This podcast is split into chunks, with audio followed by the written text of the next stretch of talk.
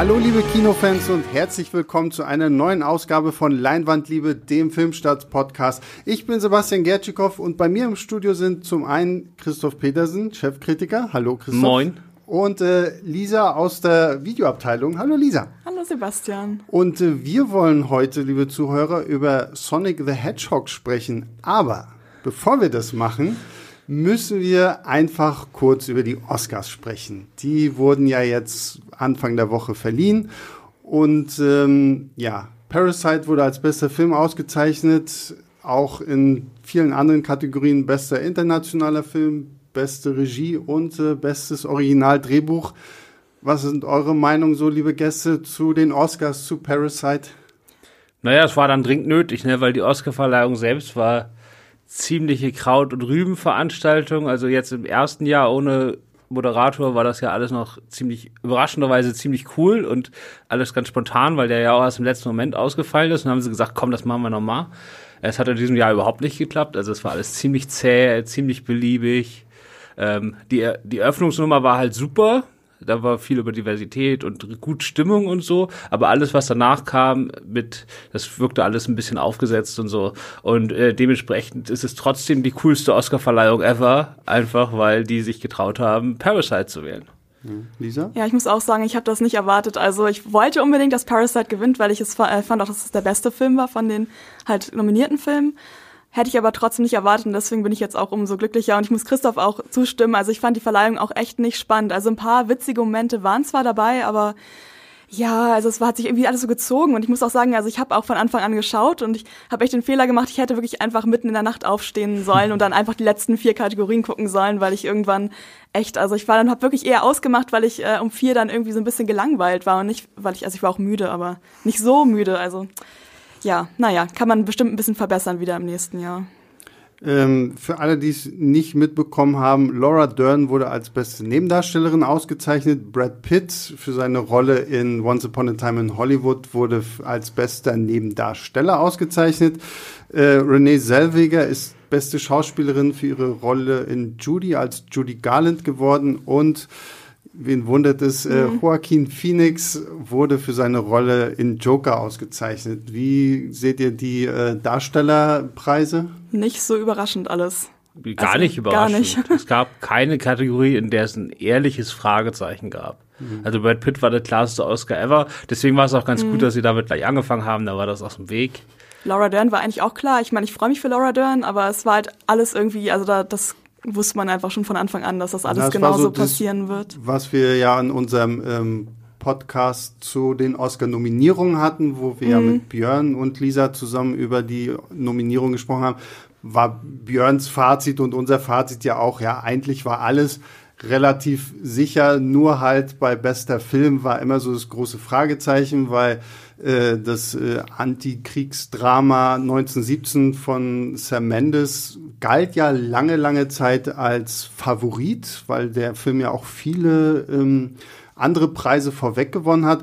Überrascht euch das so ein bisschen, dass es 1917 nicht geworden ist? Naja, also Parasite war schon ganz dicht dahinter und es war eigentlich mehr so, wenn Parasite ein amerikanischer Film gewesen wäre, dann wäre er mit dem, was in den letzten Wochen vor der Oscarverleihung gewesen ist, eigentlich Favorit gewesen. Es hat sich bloß keiner getraut, das so zu sagen, weil es halt noch nie passiert ist. Mhm. Also es ist der erste südkoreanische Film, der jemals für den Fremdsprachen-Oscar nominiert war.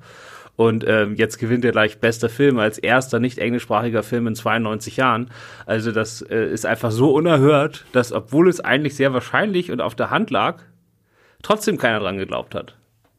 Ich fand es ein bisschen überraschend, dass er tatsächlich doch deutlich weniger gewonnen hat als angenommen. Irgendwie dafür hat Parasite ja alles bekommen. Also ich finde es gut, aber hätte ich so wirklich nicht erwartet tatsächlich. Gut, 1917 hat ja so Roger Deakins, ja, der Kameramann, gut. wurde verdient ja das auch irgendwo auch klar, ausgezeichnet. das war ja das auch bekommt. klar.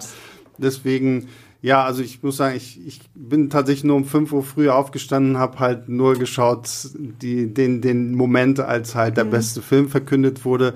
Mittlerweile bin ich da auch eher so, die Veranstaltung an sich finde ich eigentlich ein bisschen langweilig geworden. Und ich frage mich immer noch, es gab ja immer mal so die Diskussion, dass man es irgendwie verkürzt oder das irgendwie so Preise auslagert, um irgendwie den mhm. Showcharakter Ja, Kamera sollte mal irgendwie gestrichen werden und dann ja, haben die es ja irgendwie auch wie, das war ja auch irgendwie ein bisschen blöd. Naja, aber wie, wie, seht, wie steht ihr dazu? Also, Lisa, du hast ja schon gesagt, du stehst auf und guckst es. Christoph, ja. bist du auch immer noch ich war im Kino, wie sich das gehört. Oh, im Kino. Und zwar sogar mit den Leuten von Cape Light, also den Leuten, die in Deutschland Parasite rausgebracht haben. Die saßen drei oder vier Reihen hinter mir. Da war natürlich dann oh, gut Stimmung. Stimmung ja. äh, da ist auch ordentlich Sekt geflossen. Also das, äh, das war schon, glaube ich, die bestmögliche Umgebung. Und dann die anderen drei Stunden vorher hält man sich halt mit seinem Tippspiel hm. äh, wach und freut sich immer, dass man Haken machen kann. Ja, du als, äh, als Tippspielkönig hast du denn gewonnen? Oder? Nee, ich, ja, ich habe das Tippspiel ich klar gewonnen, aber äh, sozusagen, ich habe einen hinter Björn dieses Jahr, was mir natürlich unter unserem Filmstaatskollegen Björn, das tut natürlich ein bisschen weh. Oh, welche, welche, wo hast du falsch gelegen? Ich habe einige falsch gelegen, ich habe dieses Jahr nur 19 richtig gehabt. Nein. Stopp, raus, raus. Und so was hier in unserem Podcast steht. Naja, weil ich habe halt auch die beiden 1917er falsch gehabt. Ne? Also mhm. ich hatte die Kurzfilme mhm. alle richtig. Das ist normalerweise immer das Wichtigste, wenn du eine Wette gewinnen willst. Ja. Äh, ja, was soll's. Ist ja. halt so. Es war dann, als, als sozusagen Produktionsdesign an Once Upon a Time in Hollywood gegangen ist, war irgendwie für mich klar, okay, 1917 wird nicht abräumen. Ähm, ich fand schön, dass äh, 1917 den Special Effects Oscar bekommen hat, weil ja. das normalerweise so ein Ding ist, wo die Leute keine Ahnung haben, was eigentlich Special Effects sind und was mhm. nicht. Also geben sie das einfach dem Film, wo am meisten explodiert, äh, im Weltraum so Star Wars oder Avengers oder so. Mhm. Und jetzt hier, jetzt haben sie sich offensichtlich damit beschäftigt, wie viele in dem Film tatsächlich Special Effects sind, obwohl du es nicht merkst. Ja. Äh, das finde ich gut.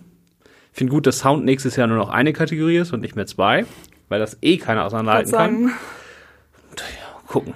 Ja, ich finde, die Oscars sind irgendwie immer so ein Ding. Irgendwie beschweren sich immer alle so im Vorhinein, aber irgendwie im Endeffekt gucken es doch alle und äh, freuen sich dann so ein bisschen. Also ich weiß nicht, es ist so ein bisschen so ein Phänomen, so in meinem Umfeld jedenfalls ist das. Naja, es sind ja so. auch nach wie vor trotz allem irgendwo wichtige Filmpreise, ja, die da genau. verliehen werden und man guckt halt trotzdem immer irgendwie nochmal drauf und ähm, ist gespannt, wer denn da so gewinnt.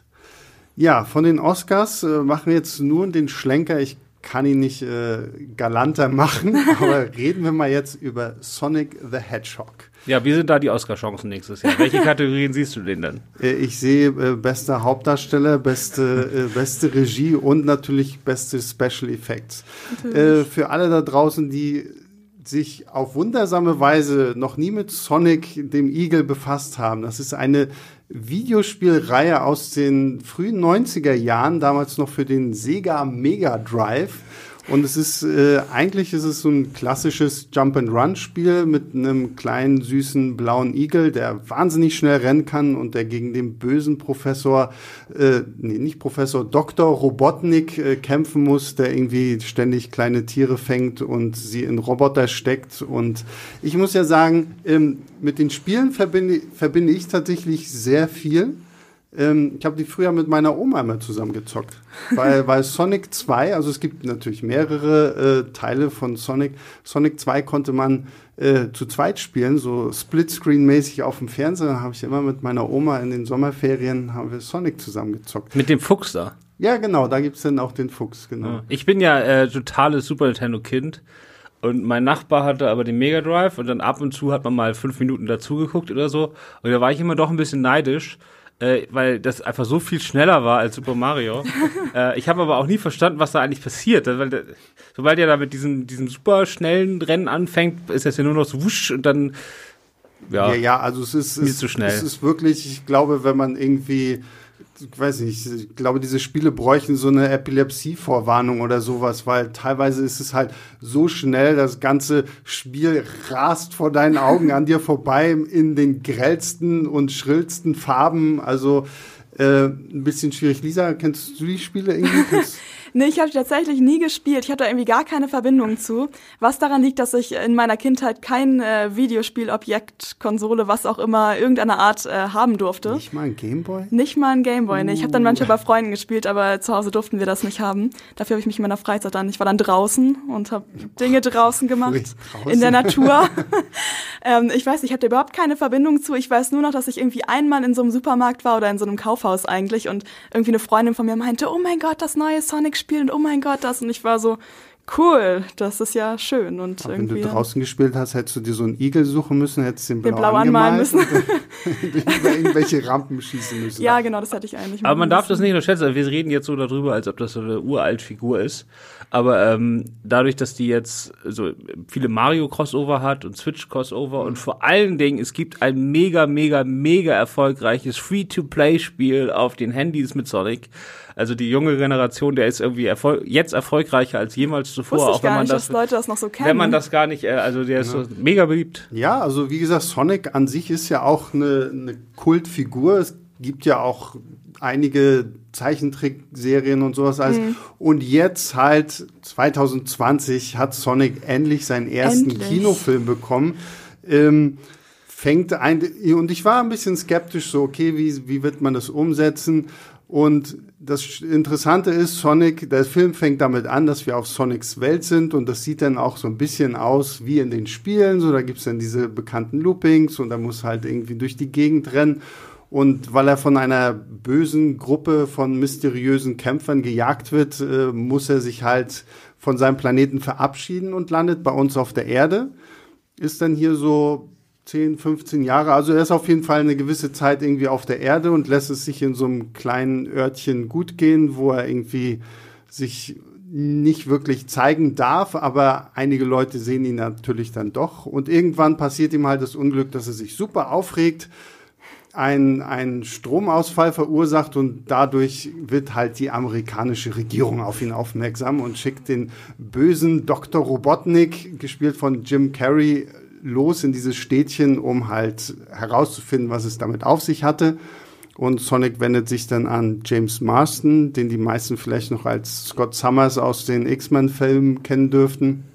Und der hilft ihm dann quasi gegen Robotnik und Co. vorzukommen. Das im Groben ist die Story. ähm, wie hat, ähm, was sagt, was würdet ihr sagen? Weil das, das, das Spiel ist ein Jump'n'Run-Ding. Hat man das hier gut umgesetzt?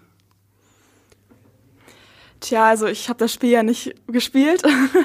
ähm, deswegen habe ich da jetzt nicht so die Connection. Also ich glaube schon, weil es im Film geht's ja eigentlich darum, dass er die ganze Zeit irgendwie wegrennen muss vor diesem Doktor und äh, dann quasi auf dem Weg irgendwelche Sachen machen muss oder dann mit seinem Kumpel zusammen dann irgendwie seine Bucketliste abarbeitet. Also ich glaube, und diese Ringe waren ja auch drin, die es im Spiel gibt. Die wurden, glaube ich, irgendwie ein bisschen verändert. Ich weiß nicht, ob das im Spiel auch so ist, dass man sich teleportieren kann. Nee, die, in, in den Spielen das- sammelt halt einfach nur diese Ringe. Ja, das ist so okay. deine Versicherung, dass du nicht gleich stirbst, wenn du irgendwo gegenknallst. So, und hier wird's halt so ein bisschen fantastischer aufgebaut.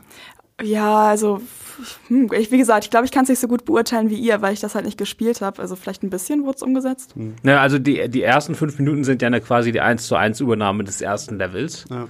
Und ich muss danach sagen, danach hat man, glaube ich, eher die Popkulturfigur übernommen. Also es gibt wenig Ästhetiken. Es ist halt viel Action. So, und er rennt halt schnell. Ansonsten ist es aber vor allen Dingen einfach eine süße Figur. Ja, was ich auch äh, spannend fand, tatsächlich war diese erste, diese ersten fünf Minuten, die halt wirklich eine wunderschöne Hommage an die Spiele sind. Also jeder, der die kennt, so oder auch nur Fotos davon gesehen hat, irgendwie Bilder, das ist einfach Sonic pur. Und danach wird's halt, es wird halt eigentlich ein Road-Movie und so ein bisschen so zwischen Sonic, James Marstons Charakter, dem kleinen Stadtpolizisten Tom und halt Dr. Robotnik. Wie fandet ihr die Dynamik zwischen, zwischen Marston und äh, seinem animierten Freund? Ich glaube, also tatsächlich die Dynamik zwischen den beiden fand ich eigentlich ganz nett irgendwie. Also, wie gesagt, ich muss jetzt dazu sagen, ich bin von dem Film jetzt auch insgesamt nicht so super begeistert. Also ich habe halt so eine mittelmäßige, so einen mittelmäßigen Eindruck. Ich denke mir halt so, ich habe den Film jetzt nicht unbedingt gebraucht in meinem Leben. Der ist für mich so ein bisschen nichtssagend. Deswegen ist alles so ein bisschen okay für mich und diese Dynamik ist jetzt auch so ein ein bisschen okay. Es war schon ganz nett. Ich fand Sonic halt jetzt auch als Charakter, also der war schon irgendwie süß, aber ich fand ihn halt auch eher so ein bisschen nervig. Deswegen habe ich das, ja, vielleicht liegt es auch an der deutschen Synchronisation so ein wenig, vielleicht ist es im Original ein bisschen anders. Deswegen, wenn das jetzt so um Dynamiken und so geht, habe ich halt immer so im Hinterkopf, dass ich jetzt vor allem Sonic manchmal dann ein bisschen nervig fand und die Story halt ist auch so ein bisschen unins- uninspiriert, sage ich mal so. Und deswegen, ja, war schon okay, die Dynamik fand ich. Also klar, Road-Movie ist ja immer, wenn einem nichts Besseres einfällt, dann muss man halt von A nach B. So, also nicht nur äh, dramaturgisch, sondern auch tatsächlich müssen sie halt nach San Francisco, um da irgendwo irgendwas zu finden. Ähm, mir hat die Dynamik eigentlich am besten gefallen, bevor die beiden sich getroffen haben, weil in diesen zehn Jahren, wo Sonic sich quasi in diesem äh, kleinen Dorf da versteckt äh, und sich nicht zeigen darf, fühlt er sich aber trotzdem als Teil dieser Familie von diesem Tom. Und dann sitzt er dann, wenn die zum Beispiel die Familie hat, einen Videoabend und sitzt auf der Couch und guckt einen Film an und er sitzt draußen auf der Fensterbank und guckt da so mit und tut so, als ob er mhm. dazugehört.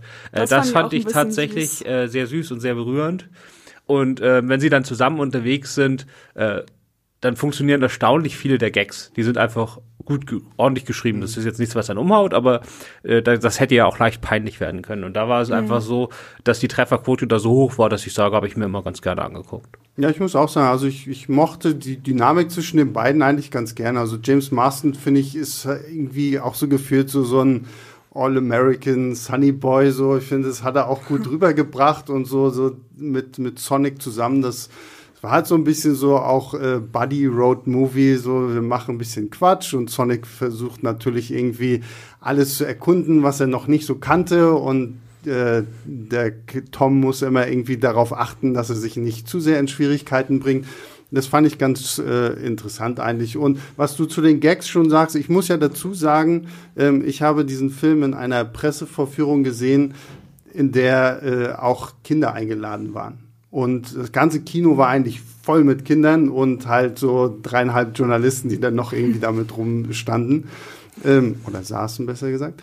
Und die Kids haben den Film halt mega abgefeiert. Also es wurde wirklich gefühlt nonstop gelacht, so wirklich über alles Mögliche, was in diesem Film passiert ist.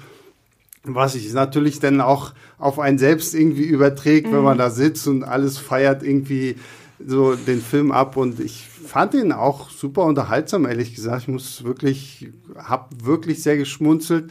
Und vor allen Dingen, was ich sagen muss, Jim Carrey. Oh, Jim Carrey ist wirklich Jim cool. Carrey in diesem Film, ich meine, die, man kennt ihn aus Ace Ventura, wo er halt noch wirklich so richtig schräg war. Die Maske, mhm. Truman Show war ja ein bisschen was Ernsteres, aber Jim Carrey fand ich in diesem Film großartig. Ja, er ist endlich mal da. Also das ist wirklich der Nostalgiefaktor. Also mhm. Also während ich sage, Sonic ist äh, erstaunlich äh, modern, auch wenn wir das in unserem Alter gar nicht so mitkriegen, ist Jim Carrey, glaube ich, tatsächlich eher für die Erwachsenen drin als für die Kinder. Also man freut sich einfach wieder, dass der wieder so voll von alleine gelassen wird wie damals in den 90ern. Mhm. Ich war auch total überrascht, dass er überhaupt Ja gesagt hat für die Rolle. Aber äh, also das ist ja wieder guter alter Jim Carrey, da freut man sich einfach, den wieder zu haben. Und als Bonus gab es jetzt noch in den letzten Tagen diese ganzen völlig gaga TV-Auftritte, die der gerade beim Bewerben des Films in den USA hinlegt, äh, die ich mir alle am Stück auf YouTube angeguckt habe. Der Typ ist völlig durch, mhm. aber es macht halt äh, doch mir sehr viel Spaß, ihn wiederzusehen, so wie ich ihn früher geliebt habe. Ja, das fand ich auch. Also ich habe ja, muss ich jetzt dazu sagen, ich habe ja auch äh, Jim Carrey tatsächlich letztens interviewt und den Regisseur und den Produzenten auch. Und Jim Carrey war tatsächlich in meinem Interview auch so ein bisschen abgedreht und hat irgendwie sonst welche spirituellen Sachen erzählt. Und es war irgendwie auch, also super nett war er total, aber es war auch ein bisschen witzig. Und äh, der Produzent und Regisseur, die haben auch beide gesagt, dass er halt auch super begeistert von der Figur war und auch total viel selbst damit reingebracht hat und mitentwickelt hat und dass er auf jeden Fall Lust auf einen zweiten Teil hätte. Und also der steckt da, glaube ich, so richtig drin in dieser Rolle.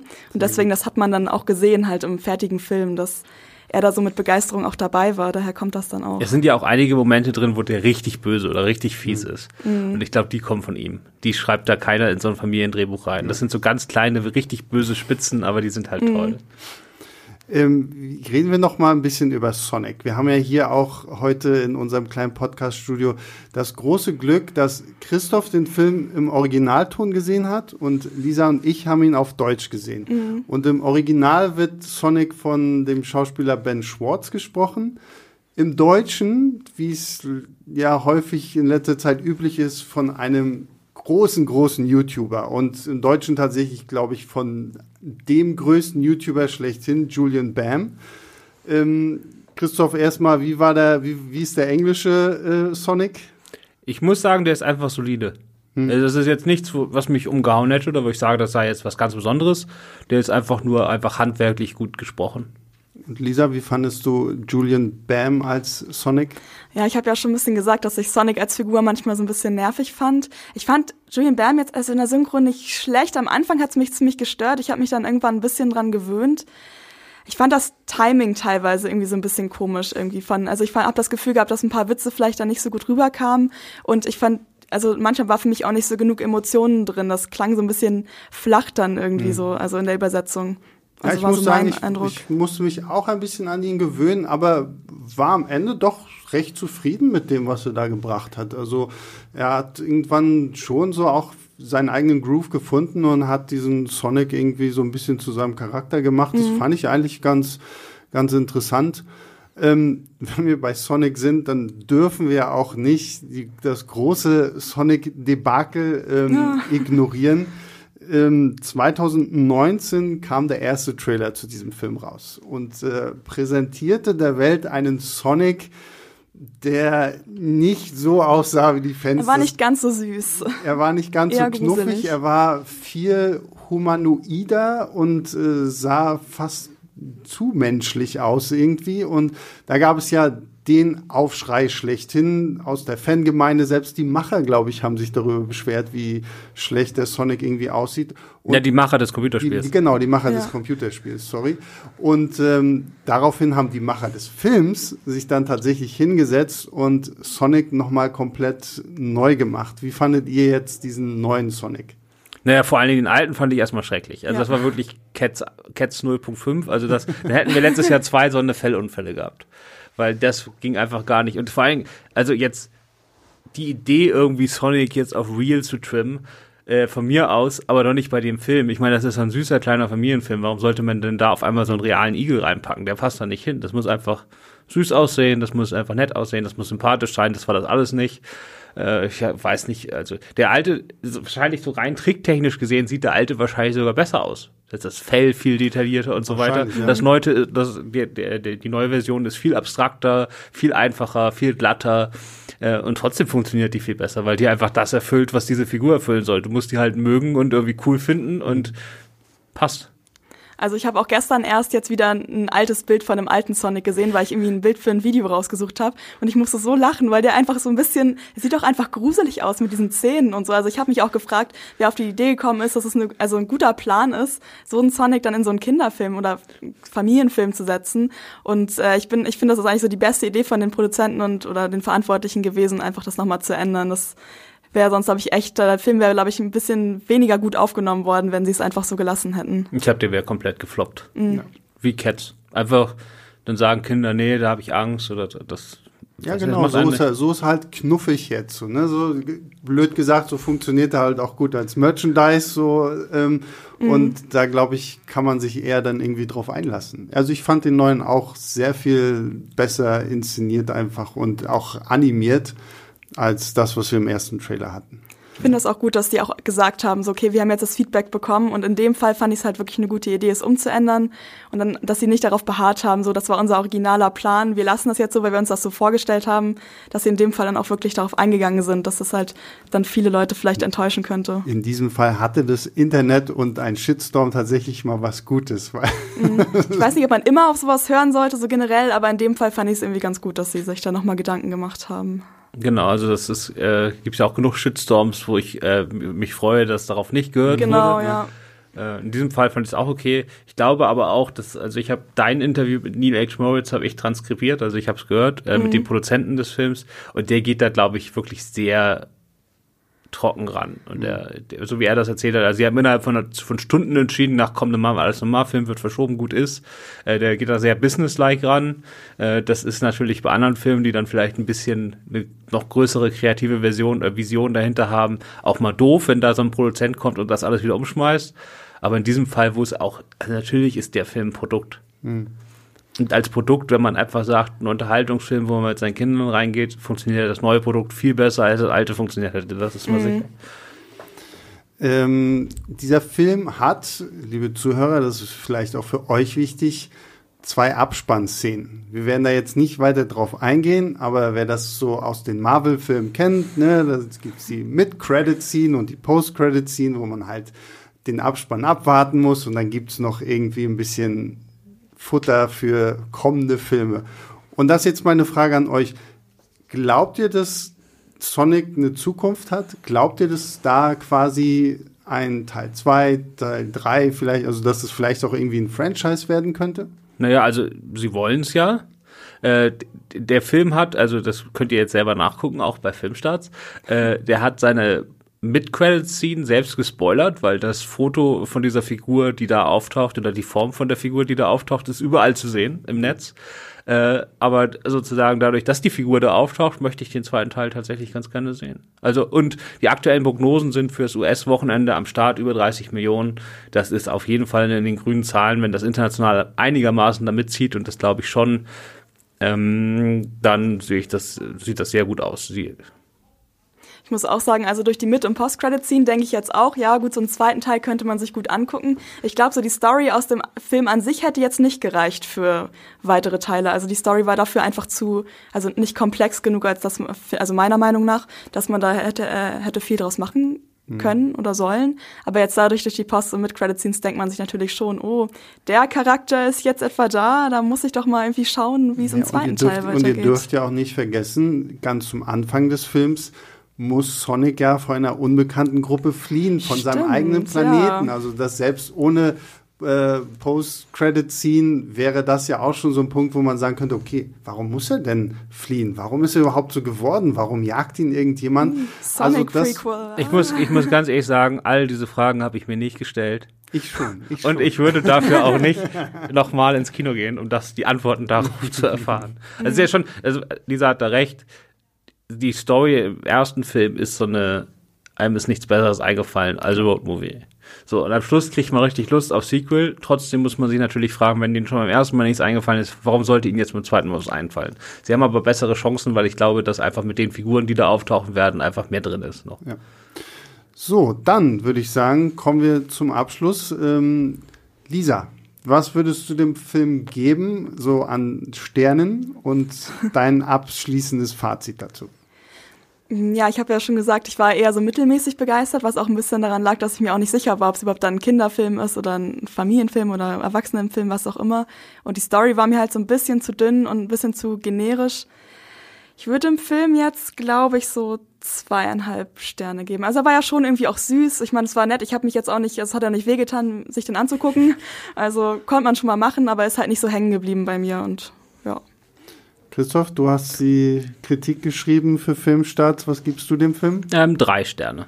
Also echt nett.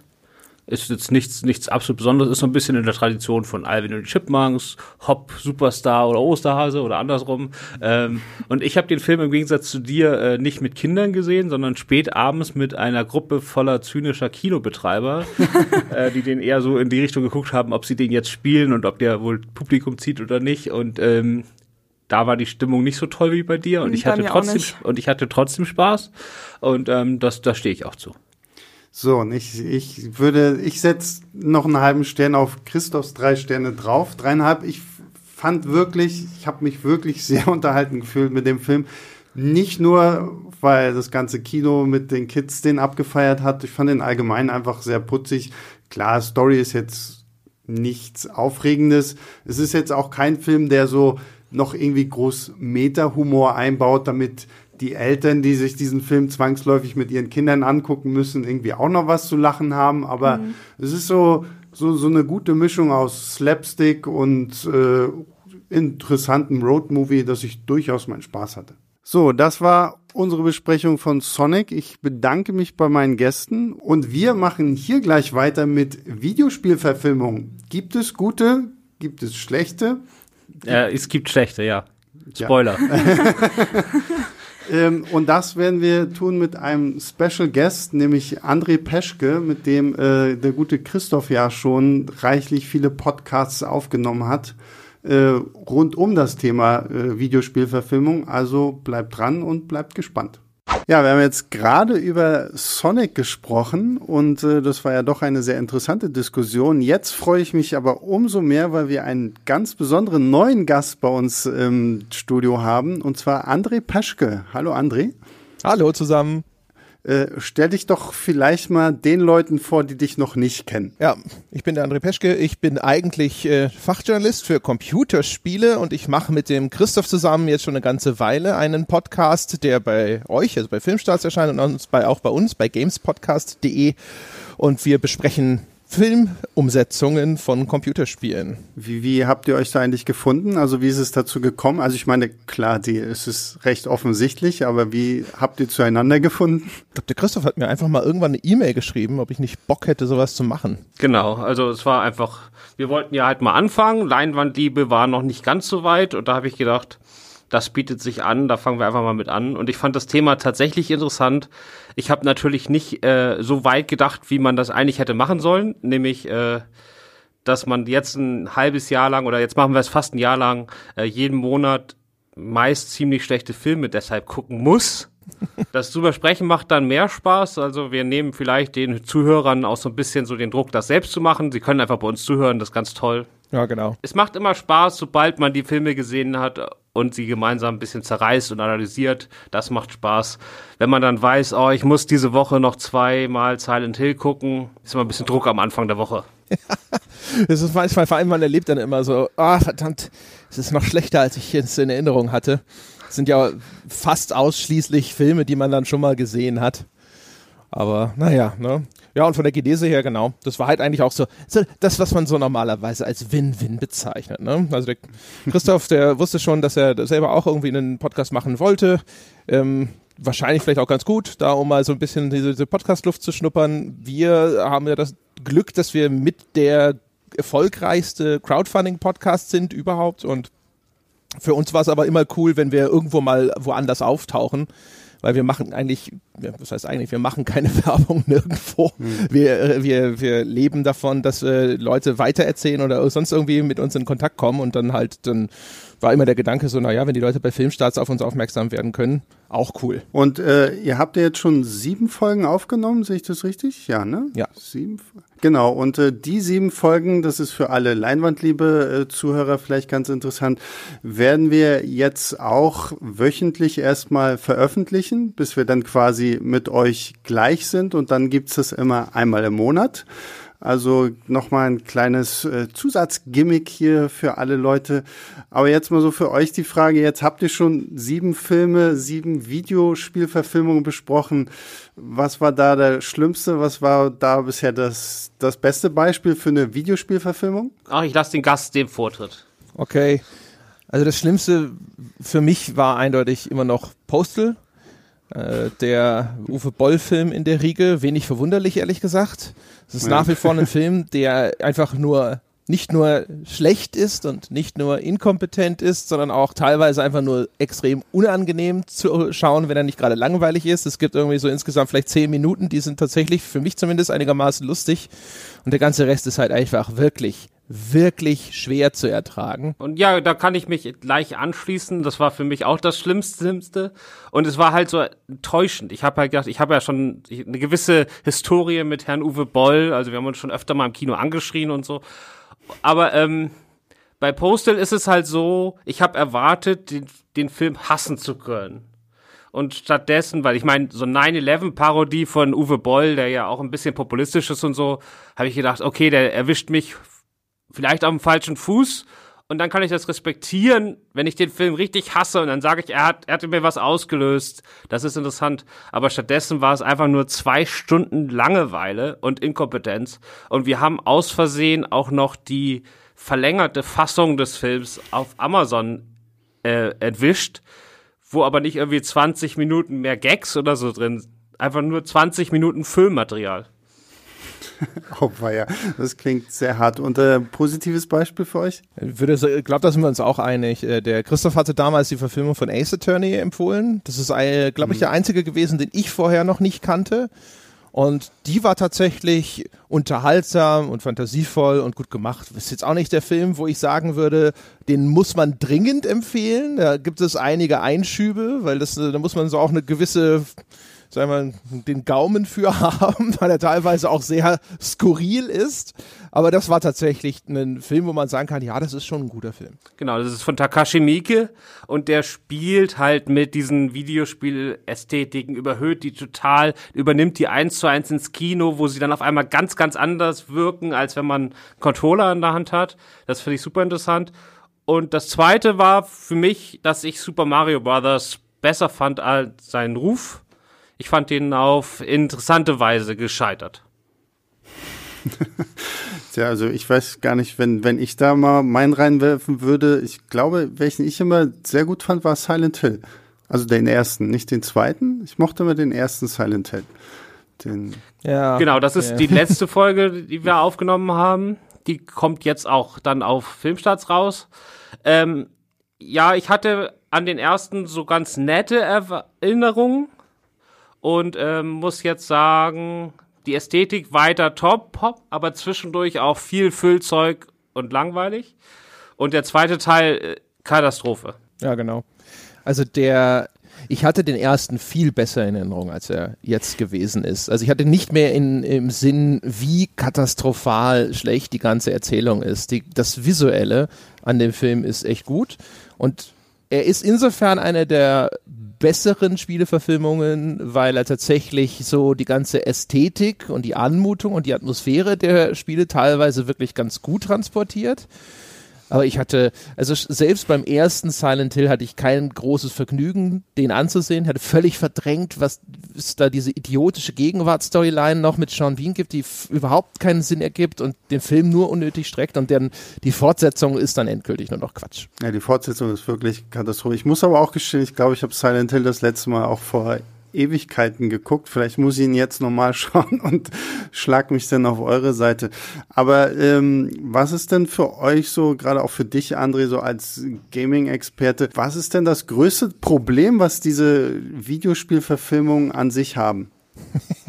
Also, das kann man, kann man sehr praktisch oder sehr theoretisch beantworten. Auf so einer theoretischen Ebene gibt es halt sehr viele Elemente von Computerspielen, die super schwer einzufassen sind. Ne? Also die überhaupt die Erfahrung, so eine Spielfigur zu hm. verkörpern, ist halt sehr schwierig zu transportieren, weil das sehr individuell ausfällt, was man da in einem Spiel erlebt und auch die Struktur von Spielen. Spiele sind meistens sehr lang, es ist eher wie eine Fernsehserie und so weiter zu unserem Glück sozusagen müssen wir uns aber nie mit so komplexen Gedanken rumschlagen, weil Spielverfilmungen meistens an viel grundlegenderen Dingen scheitern. Und äh, der Hauptgrund ist eigentlich, dass, äh, dass es nicht die werden nicht geboren, zumindest zu großen Teilen, aus einem Willen, hier irgendwie ein Spiel als Film das nochmal aufleben zu lassen oder aus ehrlicher Begeisterung, sondern einfach nur, weil da aus kommerzieller Erwägung die Lizenz irgendwo drauf gepappt wird. Und dann endet das halt wie so ein Harry Potter Happy Meal. Ne? Da sind erkennbare Insignien von Harry Potter überall, sogar vielleicht ein kleiner Plastik Harry Potter drin, aber das hat eigentlich nicht mehr viel mit Harry Potter zu tun, ist am Ende nur ein Lockmittel, um dich ins Kino zu kriegen und manchmal haben die scheiß Eltern dann vielleicht sogar noch Apfelspalten statt Pommes dazu bestellt. Aber wie erklärst du dir denn dabei zum Beispiel sowas wie die Resident Evil Filme. Also ich meine, dann hätte man ja denken können, okay, das hätte doch irgendwann aufhören müssen, aber es ging immer und immer noch weiter. Zu den Resident Evil Filmen sind wir noch nicht gekommen. Aber ich würde mal vermuten, die Resident Evil Filme, die sind ja jetzt in ihrem Genre vergleichsweise kompetent. Ne? Ich meine, wir können uns fragen, wieso konnte sich Saw so lange weiterschleppen? Wieso konnte Final Destination auch noch diesen fünften, sechsten, gab es noch einen sechsten, ich weiß es gar nicht mehr, Teil produzieren und so weiter. Gerade so die typischen Horrorfilme, die man dann zu Halloween rausstellen kann, Ne, die werden ja gerne noch wirklich bis äh, zum Erbrechen fortgesetzt. Und bei Resident Evil ist halt so dieses Grundthema, das lässt sich halt immer ganz gut weiterverwursten. Das wurde ja auch das ist ja dann auch in relativ absurde Richtungen abgebogen. Das ist, wurde ja so eine Postapokalypse, Zombie-Horror-Mischung hinterher. Aber ich vermute halt einfach mal, das ist halt, ne, das ist halt gute, gute Massenstangenware gewesen, die da durchproduziert wurde, wo die Leute halt dann hinterher wieder oft genug reingegangen sind, dass sich das gelohnt hat. Christoph, wie siehst du das Ganze? Ich finde den Saw-Vergleich ziemlich gut, weil bei Resident Evil hat sich ja auch irgendwann so dieses, diese Story völlig verselbstständigt. Also die hat immer mehr Ebenen bekommen, die wurde immer abgedrehter. Man hat eigentlich, wenn man zufällig in den sechsten Teil gestolpert ist, hat man nichts mehr verstanden. Aber so die Basics stimmten halt. Man hat ein bisschen Horror, ein bisschen Action, und die Filme waren überraschend günstig. Ja, ich, es stimmt. Ähm, ich, wie gesagt, ich bin auch, weiß nicht, glaube ich mag erstaunlicherweise den dritten Teil ganz gerne, aber so mit den mit den Spielen an sich hat das ja irgendwann so gar nichts mehr zu tun. Von daher glaube ich, kann man da auch schon fast die Abgrenzung nicht mehr so ganz bringen, dass es, es basiert halt, wie du meintest, André, nur noch auf dem Namen, aber es ist halt irgendwie was komplett anderes. Ne? Ist der dritte, ist das der Russell Mulcahy Teil? Ja. Ja, dann glaube, dann mögen wir den alle ganz gerne. Den, den habe ich auch in ganz guter Erinnerung. Ähm, ja, ich meine, es benutzt die Figur. Man muss dazu sagen, Resident Evil, die Spiele, die Story da ist auch ziemlich wirrer Käse. Ähm, also Klar, es, ist, es, ist, ist das, was die, was die Filme da veranstalten, manchmal unterscheidet sich deutlich, aber zumindest, äh, sage ich mal, im Geiste sind sie da noch nah beieinander. Ich habe jetzt letztens vor kurzem Warcraft das erste Mal in meinem Leben gesehen. Und das war so ein Film, vor dem habe ich mich immer gedrückt, weil ich mit dieser ganzen Spielewelt überhaupt nichts am Hut hatte und gefürchtet hatte, ich mit dem Film überhaupt nichts anfangen kann. Erstaunlicherweise mochte ich den Film sehr. Also sehr ist vielleicht auch übertrieben, aber ich mochte ihn. Und äh, habe dann äh, einen Kollegen bei uns hier im Büro gefragt, den äh, Philipp Senkbeil, der sich da auch mit äh, Warcraft, ja, World of Warcraft ja eigentlich auch sehr gut auskennt. Und auch der fand den gut. Wie steht ihr denn zu Warcraft? Also ich komme da aus dem, ich habe es nie gespielt, Lager. Ähm, ich fand das als Fantasy-Epos damals überraschend gut. Ich hätte es mir gerne weiter angeguckt. Ich würde das jetzt natürlich niemandem empfehlen, weil der hört halt ganz am Anfang auf. Das ist wie, als wenn man Herr der Ringe guckt und die sagen dann, oh, wir brechen jetzt mal aus dem Hobbitdorf auf und dann ist Schluss. Ich habe den Warcraft-Film nie gesehen, habe den Trailer gesehen, fand das, was ich da gesehen habe, relativ meh und dann habe ich es bleiben lassen. Kollegen, die viel Warcraft gespielt haben zu der Zeit, schienen mir sehr angetan, alleine von der Tatsache, dass jetzt diese Spielwelt dort in dieser super fancy CGI nochmal aufleben durfte und dass sie ganz viele Örtlichkeiten wiedererkennen konnten und alleine daran konnte man offensichtlich sehr viel Freude haben, wenn man das mit dem Spiel sehr gut vertraut war. Aber den Film selber habe ich mir nie angeschaut bisher. Ja, genau. so ging's mir, so ging's mir aber damals auch. Also ich habe den Trailer gesehen und gedacht, uff, ne, das sieht mir ein bisschen nach zu viel CGI-Monster aus. Äh, aber jetzt hatte ich den auch irgendwann mal nachgeholt.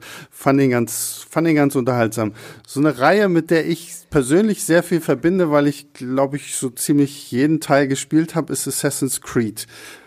Ähm, und da kam ja dann auch 2016 der Film raus von äh, Justin Kurzel und äh, mit Michael Fassbender in der Hauptrolle.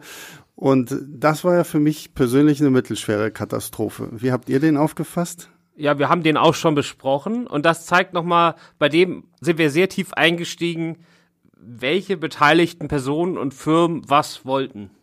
Und das ist, äh, kann man sehr schön auseinanderpflücken. Was wollte Michael Fassbender? Was wollte eine Marion Cotillard? Was wurde ein Justin Kürzel? Was wollte das Filmstudio? Was wollte das Game Studio? Das haben wir wirklich sehr schön auseinandergefusselt in unserer Folge, die dann ja bald hier auch kommt.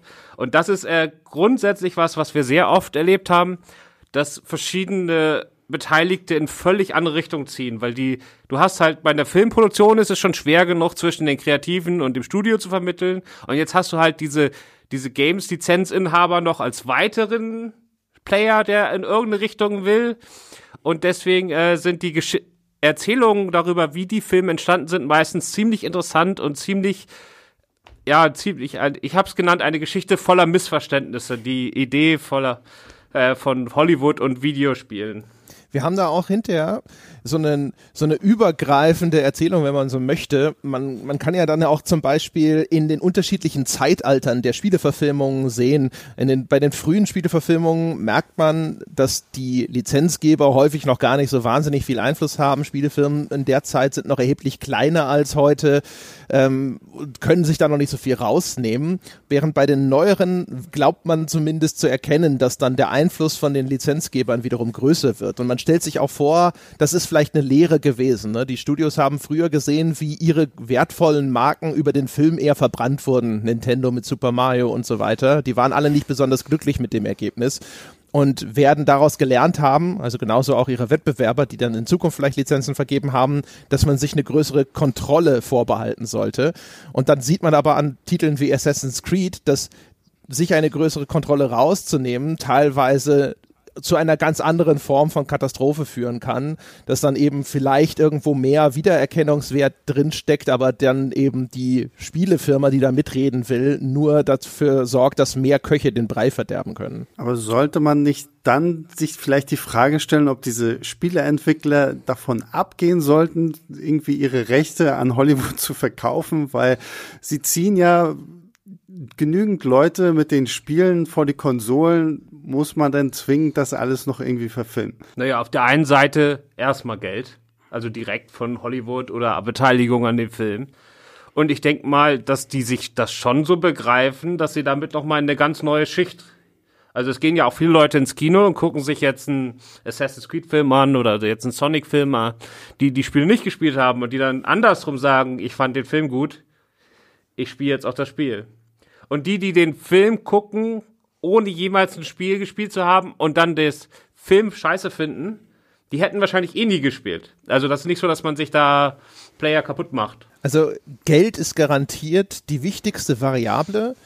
Man muss aber auch ein bisschen schauen und verstehen, wie ist so ein bisschen die Geschichte der Spieleindustrie selber. Und die Spieleindustrie selber hat jahrelang um Anerkennung gekämpft, ja, wurde teilweise über Jahre hinweg so ein bisschen verteufelt, Killerspieldebatte und sonst irgendwas. Mhm. Und sie hat selber auch noch nicht äh, irgendwelche guten Instrumente, um äh, herausragende Arbeiten oder ähnliches zu würdigen. Es gibt nicht sowas wie die Oscars oder sowas. Also nichts, das das gleiche Renommee hätte, die gleiche Reichweite hätte, die gleiche Strahlkraft hätte. Und es gibt relativ große Sehnsucht immer noch nach Anerkennung und einer gewissen Legitimierung ihrer Arbeit und die Verfilmung, ja, das eigene Werk umgesetzt auf irgendeiner großen Leinwand hinterher zu sehen, ja, Hollywood-Stars, die da irgendwo mit reinspielen und so weiter und so fort auf ganz vielen Ebenen, aus ganz unterschiedlichen Gründen, ist das eine sehr große Verlockung. Das heißt also, selbst über die reine Kohle hinaus glaube ich, dass das nach wie vor etwas ist, wo Spielestudios sehr schwer Nein sagen können.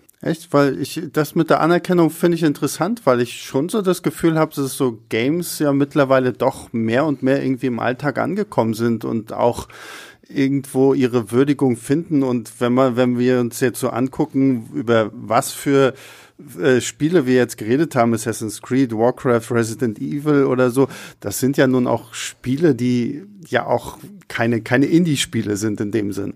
Klar. Ja, aber die Strahlkraft ist nicht so groß. Also wenn du dir jetzt zum Beispiel das Feuilleton in Deutschland, Deutschland guckst, die schreiben jede Woche über, über Filme und einmal im Jahr über GTA oder Red Dead Redemption. So, das war's. Und du hast halt auch die Stars nicht. Also ich meine, wie viele Computerspieleentwickler kennen wir? Ich kenne kaum welche. Hm. Aber jeder, mein Papa kennt Brad Pitt. so, äh, ja. und wenn der jemanden kennt, dann kennt den jede, weil der kennt sonst ja. niemand. Also das, was, was Christoph zuletzt sagte, vor allem, ähm, du kennst, wenn du, wenn du Leute auf der Straße fragst, wer hat denn dieses Spiel gemacht? Mit Glück kennen sie vielleicht das, den Namen des mhm. Studios. Und selbst das, da gab es schon immer mal wieder so ein paar Experimente, fällt ernüchternd aus. Also der, der Enthusiast, ne, der Core-Gamer, Leute, die meinen Podcast hören oder Leute, die Fachmagazine lesen, die wissen solche Sachen. Ja. Die wissen, dass äh, ein Uncharted von Naughty Dog ist oder dass ein Tomb Raider von Crystal Dynamics gemacht wurde in seinem Reboot. Wenn du da draußen aber so den durchschnittlichen Gamer ja, äh, fragst, die Leute, die einfach mal in den Mediamarkt laufen und dort nach Packungsdesign ihr Spiel kaufen und sowas, das ist der, der, der große Mainstream ist nicht so riesig investiert in Computerspiele. Die verkaufen sich ja Bücher Millionen Mal und die Millionen dahinter, das sind nicht die Leute, die so richtig tief drinstecken und die wissen nicht mal das, geschweige denn, dass sie wissen, wer sind denn die Einzelpersonen, die hm. Kreativen? Ne? So wie beim Film ein Regisseur oder ein Schauspieler insbesondere natürlich sehr bekannt werden kann und bei den Computerspielen verharrt bis auf ganz, ganz wenige Aufna äh, Ausnahmen alles eher auf dem Niveau von äh, keine Ahnung, jemanden, der den Schnitt macht oder sowas. Ne? Ja. Also Leute, gute Cutter im Film, das kennen dann nur die Mega-Enthusiasten und der normale Kinozuschauer hat da auch keinen Schimmer, wer was macht. Was ist denn äh, für euch jetzt, was sind für euch noch Beispiele, wo es gut funktioniert hat? Weiß ich nicht, sag, sag Müssen wir noch zu kommen. genau, also, äh, genau, also wir haben ja die Erfahrung gemacht, dass wir mit unseren Erinnerungen eher einen Tacken zu positiv sind. Also bin ich da jetzt ein bisschen vorsichtig, aber an wen ich mich ganz toll erinnere, den habe ich damals auch im Fantasy Filmfest gesehen, war Final Fantasy Spirits Within. Das ist ein Animationsfilm, aber den fand ich damals richtig toll, auch ohne jetzt die Story aus den Spielen zu kennen. Aber das war irgendwie so ein, so ein richtig aufwendig produzierter, es war so ein bisschen so, man wollte so Fotorealismus schaffen, was mir eigentlich im Animationsgenre so ein bisschen den Keks geht als Ziel, aber äh, das hat da ganz gut funktioniert und der hat mich äh, damals zutiefst berührt und vielleicht reden wir über den irgendwann auch nochmal. Bin ich gespannt. Ich habe den als katastrophal beschissen in Erinnerung, außer technisch. Die Technik war extrem beeindruckend.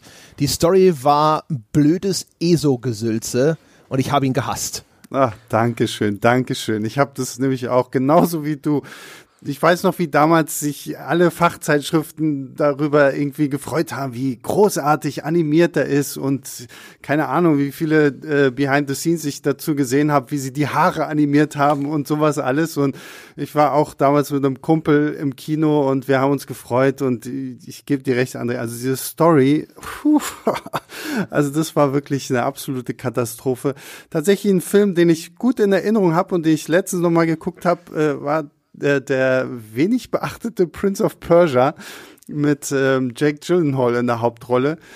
Den fand ich tatsächlich unterhaltsam, weil er diesen Abenteueraspekt hatte und gleichzeitig auch so mit diesen ganzen Parcours-Sequenzen, Action-Szenen eigentlich auch schön so ein bisschen dieses Parcours-Element aus den Spielen für mich eingefangen hatte. Wie, wie habt ihr den gesehen? Ich fand den damals echt okay. Also ich war auch in London und habe Jake Gyllenhaal interviewt, das war auch sehr nett. Aber ähm, nee, hat als Abenteuerfilm für mich funktioniert. Auch wieder ein Fall, wo ich die Spieler nicht kenne. Äh, war so Indie Light, aber als das war es okay. Ich habe den jetzt relativ mittelmäßig in Erinnerung. Das ist auch ewig her. Ich meine, sowas, mich zu erinnern an sowas wie fängt ganz gut an und lässt dann relativ deutlich nach, aber das ist alles sehr, sehr vage. Also, mhm. der war keine Katastrophe, aber ich habe ihn auch nicht abgespeichert unter, Mensch, das ist ja ein guter Film oder sonst irgendwas. okay, dann, dann, weil alles so ein bisschen vage ist, dann gehen wir mal ein bisschen zu den aktuelleren Filmen. Gehen wir mal zum 2018er Tomb Raider basiert ja auf dem äh, Reboot der Spiele, die ja das hier sehr gut angenommen wurde. Gibt ja insgesamt drei Stück von.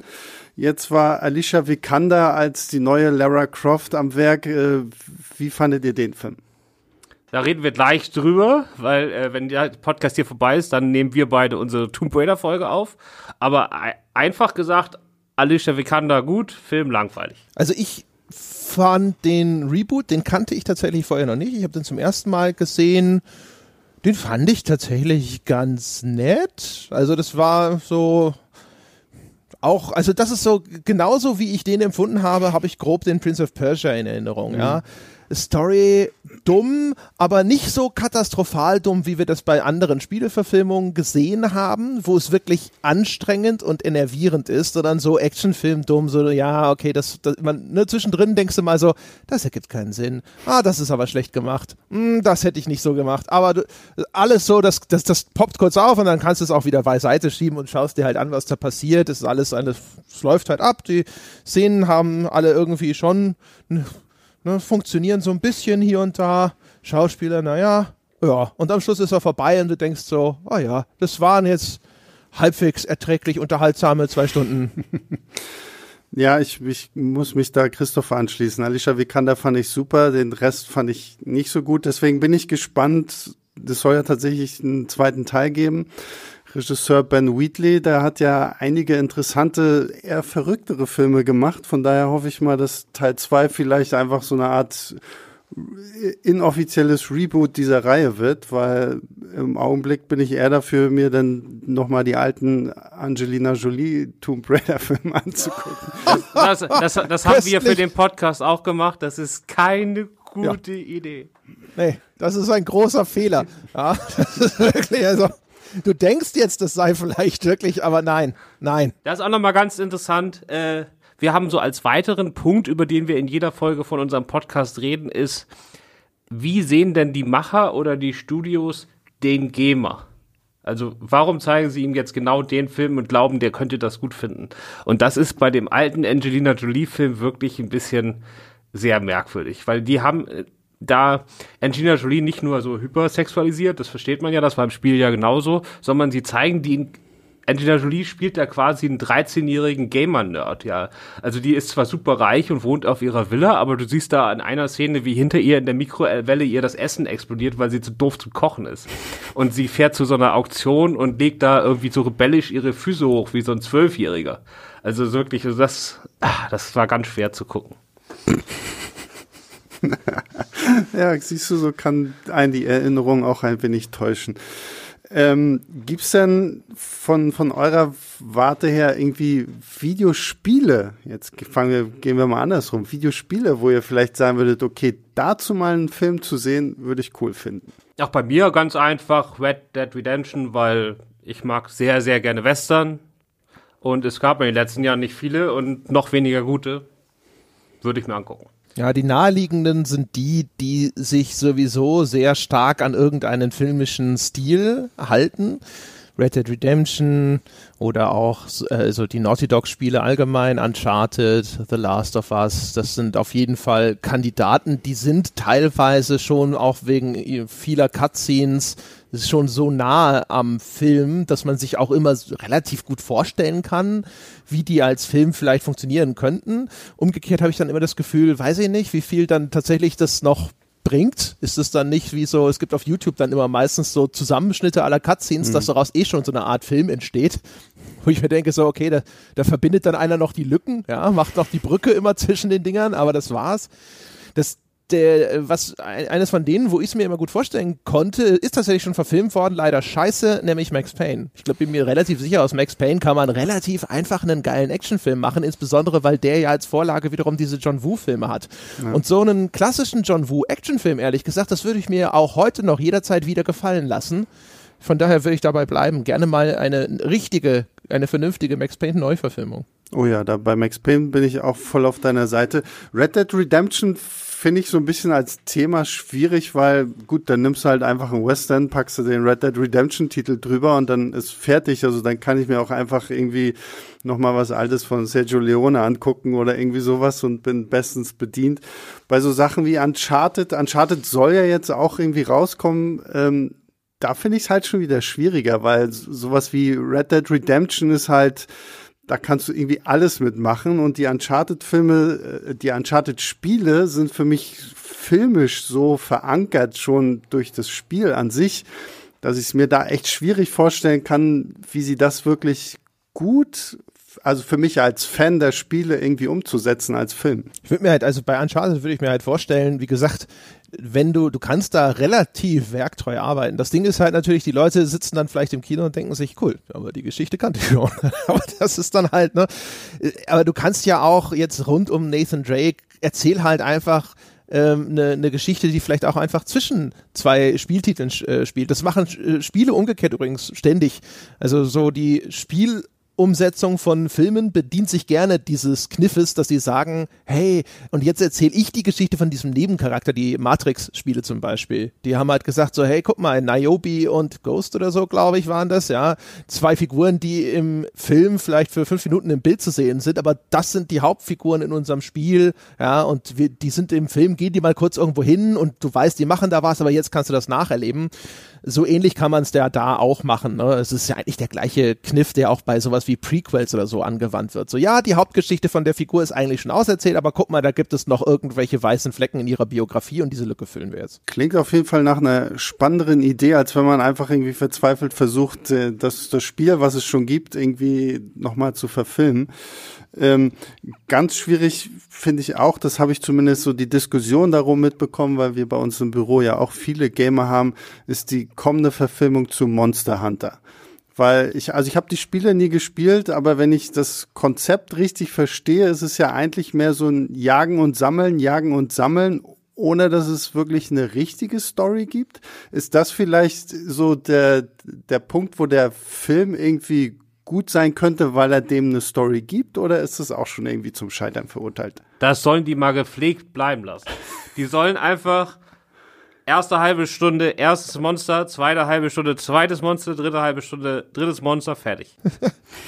ich meine, das, ist, das passt auf jeden Fall wieder in das Bild, äh, das wir vorhin ja schon gezeichnet haben die äh, Verfilmung von Spielen hat meistens den Zweck, dass man eine bekannte Marke auf einen Film draufklatschen kann und sich denkt, jetzt habe ich schon einen Grundstock von, keine Ahnung, ein paar Millionen Leuten, die diese Spielemarke kennen und dann potenziell vielleicht Interesse haben, meinen Film zu sehen. Im Falle von Monster Hunter wird man sicherlich vielleicht nochmal ich meine, das kann auch Freiraum bedeuten, ne? dass das Spiel dann noch nicht vielleicht so eine so starke Richtung da äh, vorgibt, welche Art von Geschichte man da erzählen will. Also so von der Thematik. Ne? Hm. Menschen sind in irgendeiner Art von großer Wildnis, in der irgendwelche Monster unterwegs sind, die sie jagen und die müssen auch irgendwie in dieser Wildnis überleben also ich sag mal, das ist jetzt nicht ein Thema, das man nicht verfilmen kann und das nicht auch schon in der Vergangenheit so oder so ähnlich gut verfilmt worden wäre. Ne? Also so alles, wo es darum ging, Monster zu jagen. Hier Michael Douglas da mit den Löwen, Ghost in the Darkness zum Beispiel und so weiter. All solche Sachen, das lässt sich schon in ganz verschiedene Richtungen interpretieren und dann auch vernünftig umsetzen. Es wird wahrscheinlich eher so in diese Fantasy-Schiene gehen, würde ich vermuten. Aber mhm. kann schon was werden, wie viel das dann jetzt tatsächlich das Spiel in irgendeiner Form in seinem Ausdruck repräsentiert, weiß ich nicht. Ich wäre mit einem guten Film ja zufrieden, wenn der Monster Hunter draufsteht, was soll's. ja, naja, das, der Film, auf den ich irgendwie, von, unter dem ich mir zum Beispiel gar nichts vorstellen kann, ist der angeblich geplante Minecraft-Film. Weil Minecraft ist irgendwie für mich auch mehr so, Leute bauen lustige Sachen und das war's. Vielleicht könnte man es machen wie, wie The Lego Movie. Ist da ja. Hätte ich auch gedacht. Hätte ich auch gedacht. Ich meine, das ist so, na, nach dem hier, nach der Schiffe versenken, also Battleship-Verfilmung, kann uns ja eigentlich nichts mehr schockieren. Ich, ich warte ja immer noch auf die Monopoly-Verfilmung, aber ich glaube, die ist ja mittlerweile gestrichen. Ja, was ist denn? Ja, genau, Ridley Scott soll immer in die Puschen kommen. Ja, es sollte ja wirklich so ein ernsthafter Mafia-Gangster-Film werden. Also, ja. so Casino-mäßig. ja, so in die Richtung. Östlich. Naja, ich meine, wenn man jetzt mit den Videospielen durch ist, dann kann man ja mit den Brettspielen weitermachen. Warum nicht auch das? Ja, ich würde sagen, dann äh, bedanke ich mich auf jeden Fall bei dir, André, für dieses nette Gespräch zum Thema Videospielverfilmungen. Ja, sehr gerne. Danke für die Einladung. Und äh, sage den Zusch Zuhörern, ich will immer Zuschauern sagen, aber es schaut uns ja keiner zu, äh, den Zuhörern von Leinwandliebe auf jeden Fall nochmal ans Herz legen, äh, euren Podcast auch zu hören, den wir jetzt dann immer sonntags oder montags, wahrscheinlich ja montags veröffentlichen werden, damit ihr quasi euch die Wartezeit ein bisschen verkürzen könnt auf die nächste Folge Leinwandliebe. Und äh, da gibt's dann auf jeden Fall jetzt erstmal sieben Folgen, die in den nächsten sieben Wochen auf euch warten. Und äh, dann geben euch Christoph und äh, André hoffentlich ordentlich Nachschub.